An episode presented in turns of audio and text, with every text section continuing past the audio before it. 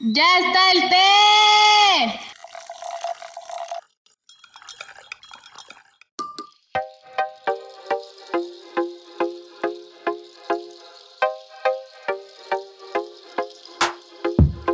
Hola amigos, ¿cómo están? Sean bienvenidos una vez más a este su podcast favorito, Derramando el Té, donde la verdad siempre lleva piquete. Y pues bueno, los saludo, soy Luis Rey, ya saben, su amigo incondicional. Eh, les recuerdo que me pueden encontrar en Instagram como Luis C, C de... De cabroncillo. De cabroncillo. Ándale, le ayuda a Luis porque creo que le cuesta decir groserías, caray. no, no, no. Uy, se me da re bien, pero, este, pero no, me estaba, estaba pensando en otra palabra. Y bueno, Luis C, C de cabroncillo, guion bajo rey. Y pues bueno, ya escucharon que aquí está Gabriela Juárez Cabrera, como siempre. Y ahora sí, Gaby, ¿cómo estás? Mi querido Luis, encantada como siempre de acompañarnos en este bonito camino que se llama vida y que se llama Derramando el Té, donde la verdad lleva piquete. Este, pues yo les recuerdo que me llamo Gabriela Juárez Cabrera y que me pueden encontrar en redes sociales como la fundadora de Crisalis. Ay, sí, ya, ya, acá no, ¿eh? la fundadora de Crisalis. Pero sí, sigan a Crisalis, por favor, arroba Crisalis82 en Twitter, Instagram y Facebook. Acuérdense que Crisalis con K, no de cabroncillo, sino de K de kilo. H-R-Y-S-A-L-L-I-S. ¿Vale? De término griego, de crisis y de crecer. Y mis redes personales, arroba Gaby Cabrera 82 en Twitter e Instagram. Muchas gracias por, esta intro. Y bueno, amigos, ya saben que el pasado domingo hicimos una publicación especial en la página de Crisalis sobre los emojis.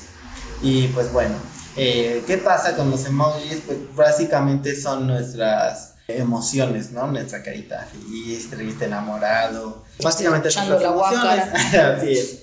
Y así que hoy en este capítulo lo queremos retomar, retomando la importancia que tiene saber gestionar nuestras emociones en nuestra vida y cómo las manejamos eh, día a día. Así que, por favor, Gaby, pues Pues con mucho gusto, así es mi querido Luis, como tú bien lo dices, este domingo pasado la publicación fue especial eh, porque celebramos el día del emoji, ¿no? Y entonces así como nos los dices, estos emojis pues representan muchas de las emociones que tenemos, ¿sale? Y entonces, a ver, la premisa desde la que yo quiero partir. Nuestras emociones son importantes. Punto, se acabó. Ah, sí. ya, cierre, se queda. No, nuestras emociones son importantes. A ver, quiero partir primero importantes y válidas, ¿no? importantes y válidas. Entonces, desde donde quiero partir, Luis, justo es que en este mundo occidental, donde nos tocó nacer a ti y a mí y a muchos de los que nos A escuchan, Malala, ¿no? a Malala. ¿no? Malala, nuestro capítulo pasado, escúchenlo si no lo han escuchado, por favor. Bueno, en este mundo occidental se nos enseñó a que el mundo de las emociones era IU. De eso no se habla, eso no se siente, no es, no es promovido como, mi querida Malala, tú sí, ¿no? Este, como en, como en Oriente, que el mundo emocional es, o sea, muy, muy, muy importante. Valioso. Muy valioso, exactamente es la palabra, Luis, valioso. Y aquí en Occidente, no, güey. Si te enojas, ay, ¿no? México, estás trompudo, quieres beso. O mis machos alfa, ¿no? Si te enojas, ah, eres un chingón, güey, eres un machote, cabrón. Pero si estás tristito, ah, chillas como vieja. ¿No? Entonces ya es signo de debilidad. O a las mujeres sí se nos permite chillar, por eso es el chillas como vieja, ¿no? Entonces, en- aquí en Occidente se nos enseñó a, a ni siquiera a minorar, a ocultar, a no, a no validar nuestro mundo emocional. Así y de eso es de lo que hoy les queremos hablar. Así es, porque a las mujeres se les permite llorar, más no se les permite, bueno, y a nadie, estar triste. Porque, ¿qué pasa? Que te ven llorando y, ay, no, ya, ya no llores, no estés triste, ya sonríe. Mm, pues no, o sea, gracias. Eh, En algunas veces yo he abrazado a una persona que está llorando, más no es un deja de llorar, deja de estar triste, es un estoy contigo, estoy para ti, no estás solo, sola en este momento. De eso es, es algo que, que tendríamos que hacer, ¿no? El acepta tus emociones y no las minimices ni ni hagas que otra persona las tenga que, que ocultar. Es correcto, completamente de acuerdo, este Luis, y es ahí por donde quiero ir, ¿no? Entonces, a ver, esa es la premisa, no las tenemos que ocultar porque son valiosas, para algo están ahí, ¿no? Siempre pongo esta analogía como de, es como en el coche cuando te prende el testigo de la gasolina y hasta te suena, ¿no? El clink, clink, clink, sabes que corre, ¿no? O te vas a quedar como yo el martes de hace 15 días que me quedé sin gasolina. Este, dice una de mis amigas, güey, ¿qué pedo? ¿Estás en la prepa o qué? Perdón, ¿no? Bueno, en fin, si les contara, nos llevamos el capítulo. Entonces, ese es primero, son valiosas. Segundo, ni son ni buenas ni malas, son. Punto, se acabó. ¿Sale? Entonces quiero que empecemos a cambiar nuestro vocabulario para empezarlas a integrar en este mundo occidental, ¿no? A mí me da muchísimo gusto cuando vi, por ejemplo, que mi sobrinito, creo que en los primeros años de primaria, llevaba una materia que se llama Filosofía de la Felicidad. Y entonces dije, ¡ay! Vientos, güey, qué bueno que estas nuevas generaciones, ¿no? Entonces, empezar a modificar nuestro, nuestro vocabulario y en lugar de ponernos que, no, es que estar enojado es malo. O estar triste es bueno, o estar contento es muy bueno. No, son emociones y son placenteras o displacenteras cómodas o incómodas, tan tan, ¿sale? Hay unas que nos gusta sentir más y hay otras que menos, ¿sale? Y no por decir que nos guste sentir más, ya estoy afirmando que la alegría es la que nos gusta sentir más. No, habrá quien incluso su naturaleza por temperamento le guste sentir más la tristeza. Habrá quien su temperamento sea colérico y le guste sentir más el enojo. Y habrá quien como yo te comparta un temperamento sanguíneo y pues sí, la alegría es de lo que va. ¿Sale? Entonces es la primera, son válidas, la segunda, placenteras y displacenteras no son ni buenas ni malas, simplemente son. Y la tercera, que es en la que quiero que profundicemos en nuestro capítulo de hoy, Luis, ¿cómo gestionar nuestras emociones? Porque entonces se nos enseñó a reprimirlas. Y entonces lo que pasa es que al reprimirlas nos vamos a dos situaciones. Una, está la persona que se permite sentirlo, se permite, vamos a hablar del enojo, ¿no? Se permite sentir el enojo, pero no se permite expresarlo. Y hay quien ni siquiera ya las puede sentir. Entonces aquí lo que quiero denotar es lo peligroso que es. Porque cuando yo ya no siento, vamos a hablar ahora del miedo, yo ya no siento miedo, voy por la vida poniendo en riesgo mi vida porque se me enseñó a reprimir el miedo. ¿no? Así, ah, no, eso es de mariquitas. O este, Pluto, el que no, el que no salte, ¿no? Entonces, cuando no somos conscientes de nuestro mundo emocional, alerta, o sea, red flag, nos podemos poner en peligro. Y estoy hablando del miedo, pero también del enojo. Cuando lo reprimo o ya ni siquiera lo siento, puede, eh, eh, em, puede tener consecuencias catastróficas como esta. Siempre pongo esta analogía. Un asesino serial no se hizo asesino de la noche a la mañana. ¿Sale? Tuvo que empezar a reprimir mucho sus emociones, no se las dejaron expresar y entonces un día, ¡pum!, explotan.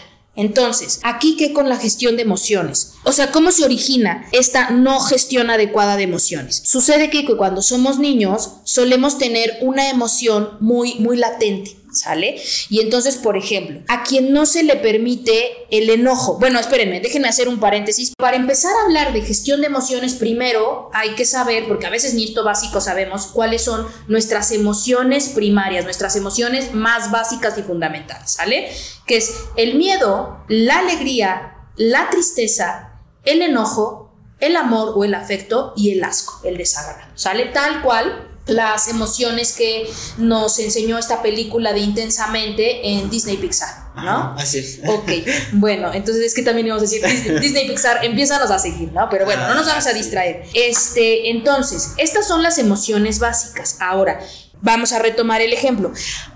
Quien tiene más latente naturalmente expresarse a través del enojo y le fue reprimido, entonces esa emoción busca cómo salir. Y entonces aquí lo que ya les hablaba. Ahora, ¿cómo las voy a gestionar? Primero, el origen del por qué las reprimamos o las dejemos de sentir es porque cuando éramos niños, muy probablemente en nuestra familia había una emoción que no era aceptada o bien vista y una emoción que sí. Y miren, para que se entienda esto, les quiero poner el ejemplo de una persona que este, yo te acompaño con mucho honor, lo digo, ¿no? O sea, honrosamente acompaño a una de estas personas que me comentó en consultorio no podía contactar con el enojo. Y de verdad a mí me parecía como raro, grave, ¿no? Cuando le exploramos, le exploramos, le exploramos, dijo, ¡Ah! Gaby, ya me di cuenta.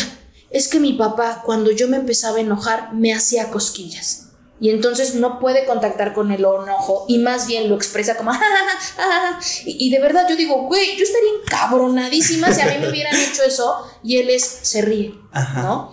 Y entonces este aquí empezamos a reprimirlas y a cambiarlas por otra emoción que sí, ah, o a disfrazarlas exactamente también así nos pudiera parecer que la alegría ay a quién no le va a gustar estar alegre no pero también tengo otra persona que acompañé en proceso terapéutico que decía es que Gaby en mi familia hasta cuando empezamos ay se empiezan a reír y a pasarla bien ay sí ya ya muy pinches felices no entonces lo que estaba permitido ahí era el enojo. Bueno, entonces, este primero hay que captar, hay que ser conscientes de qué emoción sí era permitida en mi familia y qué emoción era la que no estaba tan bien vista. Y entonces, eh, eh, ahí hacer ese primer ejercicio de conciencia para empezar a gestionar.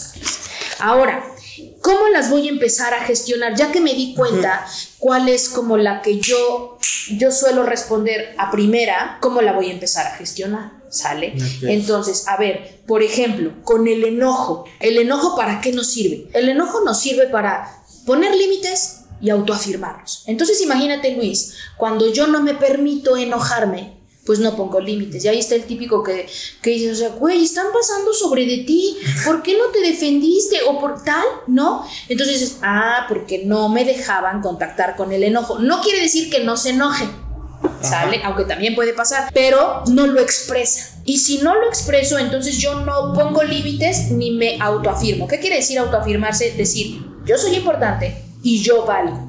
Entonces imagínense si vamos por la vida dejando que nos pinches pinzoteen como conquistados, ¿sale? Porque no nos queremos enojar.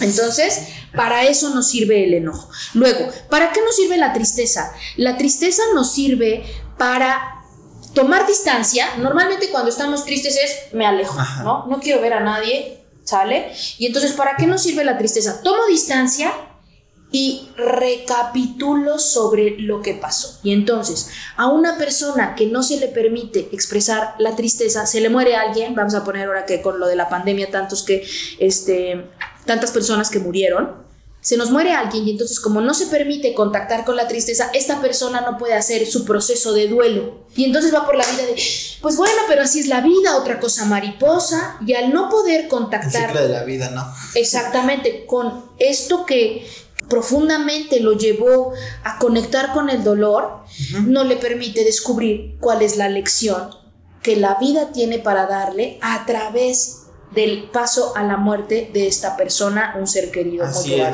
porque, o sea, by the way, o sea, sí es, aceptamos la tristeza.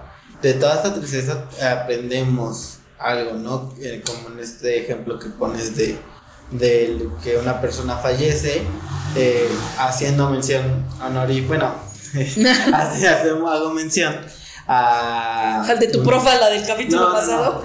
No, a él no, no, a un amigo que lamentablemente falleció eh, en febrero, no, en enero falleció mi amigo.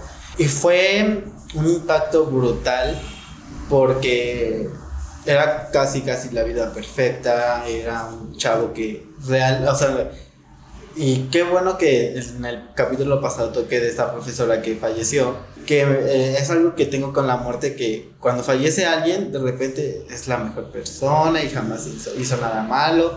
Y realmente este amigo era súper, súper buena persona.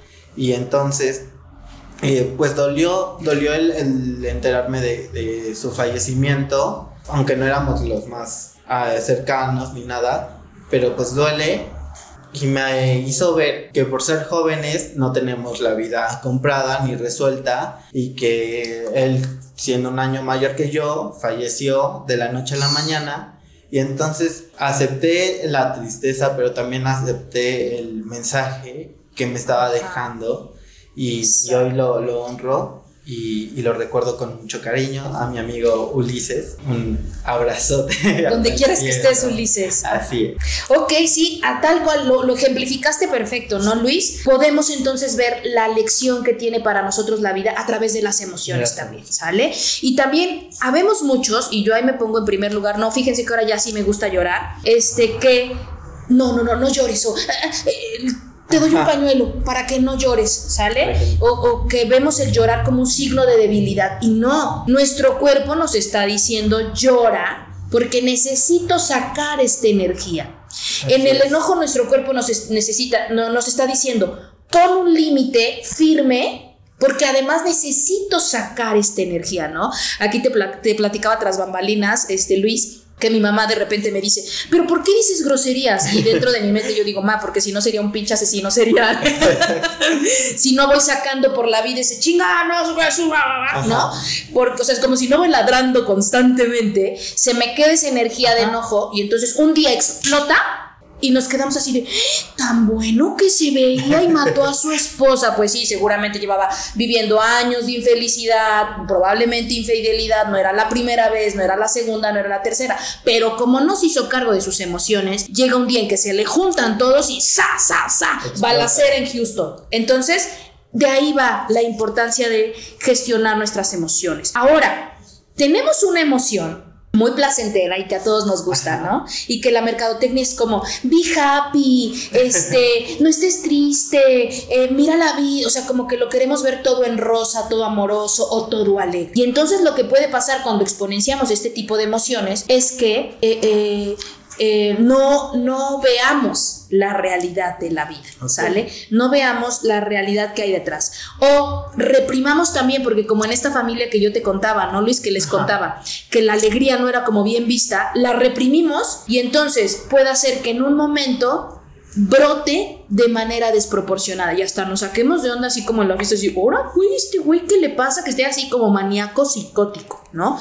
O estas personas que se reprimen tanto de no vivir el amor, el afecto, que cuando deciden dar el paso, así dar su amor y su afecto al otro, invaden, ahogan a la otra persona. saben, ¿no? no porque no saben cómo dar cauce a toda esta energía de amor. Entonces, ¿cómo ves hasta ahora, Luis? Me encanta, me encanta el hecho de poder abrazar nuestras emociones, lo, lo decía eh, Dana Paola. Ah. Un saludo que también nos Dana, Paola, que no seguro nos escucha. Ay, como la quiero. Este, en algún momento ella contó que estaba como eh, en un mal de amores y que tenía tristeza. Y entonces ella dijo, acepta tus emociones y abrázalo, porque no está mal sentirte triste, no está mal eh, estar feliz, pero ahora yo quisiera eh, preguntarte, ¿qué pasa cuando nos hacemos adictos a una emoción como estar triste, como estar enojado? Porque llega a pasar, ¿no? El, el que al abrazar una emoción que tanto habíamos reprimido, de repente nos maravillamos con este nuevo sentimiento Ajá, y nos sí. empezamos a ser adictos, ¿no? Sí, sí, sí, completamente, Luis. Creo que lo hemos dicho en algunos capítulos, ¿no? Antropológicamente hablando, sí, cuando tocamos el de generación de cristal, generación de cemento, los seres humanos somos de extremos, Ajá. ¿sale? Y entonces, nada que esté en el extremo va a ser nutritivo, ¿sale? Es como, me restrinjo, me restrinjo, me restrinjo de azúcares y carbohidratos, sí, güey, cuando se los empiezas a dar, pinche gordito que te nos vas a poner, ¿no? Entonces, cuando estoy en el extremo, eso no es saludable. Necesito caminar a en medio. Pero ¿qué puedo hacer cuando me estoy volviendo adicto a la felicidad o adicto a la tristeza, no? Porque yo escucho a Carlita Morrison, por ejemplo, en sus primeros discos que dice, ay, güey, ya pinche vieja, denle un abrazo porque de verdad seguro le está pasando muy mal, ¿no? Pues hay que darnos cuenta, hay que hacer un ejercicio de conciencia. ¿No? Personas que estén alrededor de alguien que está viendo que se está haciendo adicto a tal o cual experiencia de una emoción, dile a tu cuate, güey. Sé capaz de ver que la reacción que estás teniendo es desproporcionada. No. Creo que sí todos los seres humanos somos capaces de decir, no, güey, ya no, o sea, como que Ya fue mucho. ya fue mucho la tristeza, Ya. ¿no? Que puede caer en depresión. Entonces, ahí es cuando justo es como nuestra alerta de darnos cuenta que está mal gestionada la emoción cuando estamos en los extremos. Por eso se les llaman reacciones desproporcionadas. Y entonces, finalmente, para ya ir como concluyendo esta primera parte de la gestión de emociones, quiero decirles que de la otra emoción que nos hace falta hablar, el miedo. Imagínense, ¿sale? Si me vuelvo adicto a no sentir miedo. Entonces voy por la vida, pinche, saltando del paracaídas, en el risco, en el cenote, poniéndome en grandes peligros porque aprendí a no sentir miedo o a no valorar el miedo. ¿Sale? El miedo, o sea, es, de las es la emoción primitiva que tiene el ser humano. Se activa el reptiliano de nuestro cerebro y te dice, huye, huye. O sea, cuando dices, no, güey, entonces actúa así súper animal. Sí, porque el animal, miren, ahorita que estáis voy a mover el pie. Ah, no nos salió corriendo. Pero normalmente ya de repente con mis pacientes alguien mueve el pie. Con- Se, se pone en Ajá. modo alerta, ¿sale? Y la otra este, emoción, esta del asco, el desagrado. Imagínate si vas por la vida no experimentando el asco o el desagrado. Así de, cómete las pinches calabazas, ¿no? Yo me acuerdo de chiquita que de verdad yo hacía así co- como el refugito, entonces yo, ay, güey, la calabaza no puedo. Claro, después me di cuenta que no era que no podía con la calabaza, no podía con la pipicha que mi mamá le ponía. Es una hierbita acá mexicana. Ah. Quien nos escucha desde Alemania, Brasil, España, es Malala no creo que sepa. o sea, de la pipicha, ¿no? No. Bueno, es una hierbita que, ¡ah! A mi gusto sabe súper desagradable. Entonces, ¿qué tal si eso me está diciendo es que eres alérgica? ¿Qué tal si eso me está diciendo eh, te va a dar diarrea? ¿Sale? Y si me, me, me, me- me obligo a sentirla o a no sentirla, siempre me va a llevar a no escuchar mi cuerpo y que no sea saludable para conmigo mismo. Y bueno, ahora yo también te tengo otra pregunta. Eh, ¿Qué pasa cuando le tememos a una emoción? Es decir, eh, que creo que eh, se puede relacionar algo como con el síndrome del impostor, algo así, pero el esto de que de repente te encuentras feliz y dices, ah, caray, como que ya, ya, ya fue mucho, este, ahora viene, ¿por qué? ¿O por qué estoy tan feliz, no? Creo que, creo que también eso nos llega a pasar a, a las personas, el sí, tenerle miedo a, a una emoción que de repente Ujú. decimos, ¿por qué es- me siento feliz? O ya fue mucho, ¿no? De, de esta, de esta emoción. Ok, es el regreso a lo que decía al principio, ¿no? O sea, bueno, ahorita se me ocurre así a bote pronto para contestarte, Luis, este, ¿cuál me fue permitida? Ok. ¿Cuál me fue permitida desde chiquito? ¿No?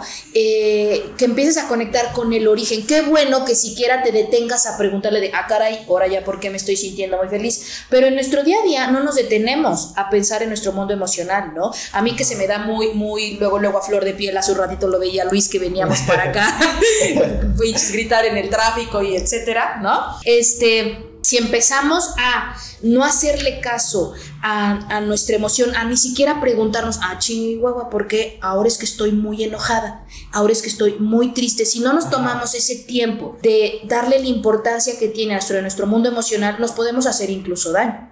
Entonces, cuando le tenemos miedo a una emoción, ahí está la clave. ¿Qué sí es permitido en mi primer núcleo? O sea, donde nací, en mi familia, tal cual, ¿no?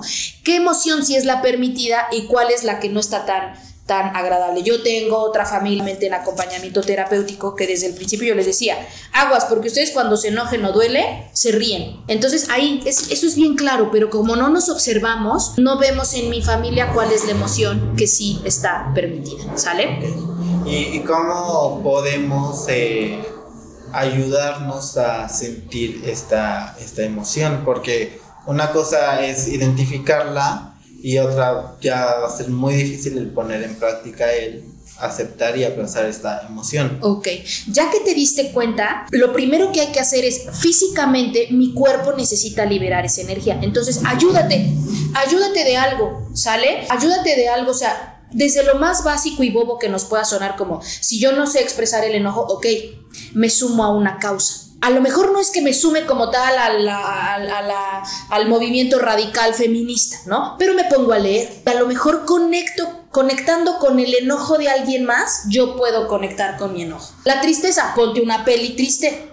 O sea, intencionalmente ponte como agua para chocolate. A mí nunca me ha hecho llorar, ¿verdad? Pero ponte una que tú creas que te va a llevar a experimentar, a conectar con la emoción. Estás triste, ya abusaste de la tristeza, ponte una peli feliz. Dice, dice una mi segunda terapeuta en esta vida, Erika, Erika López, te mando un, un, gran saludo, seguro también nos escuchas desde Hidalgo. Bueno, ella decía, este, ay, hay que poner una película de pastelazo, así, pues nomás, para que te cagues de risa y te carcajes, ¿sale? Ayúdate a conectar con la emoción para que físicamente salga de ti esa energía. Incluso ahorita que, que, lo mencionas, también podría ser el hablarlo con alguien de tu confianza, ¿no? El decirle, oye, ¿qué crees? Este, eh, total. Me sentí molesto en esta situación o, o también el decirle, ¿qué crees que me pasó? Tal y estoy muy muy feliz por esta situación, ¿no? Eh, También es completamente, ¿no? Yo por eso decía,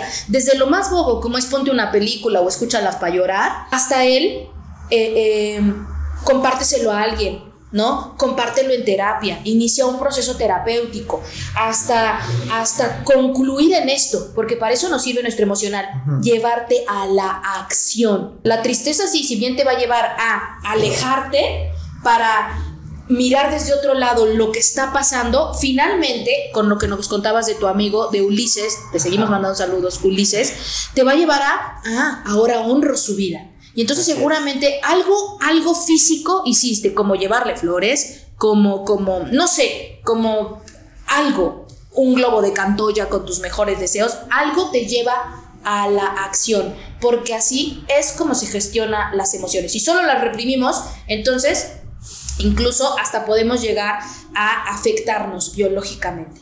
Y bueno, pues ya para ir cerrando con, con este capítulo, quisiera retomar lo que dices y mencionar que nuestras emociones influyen muchísimo en nuestra salud y en nuestro cuerpo, ¿no?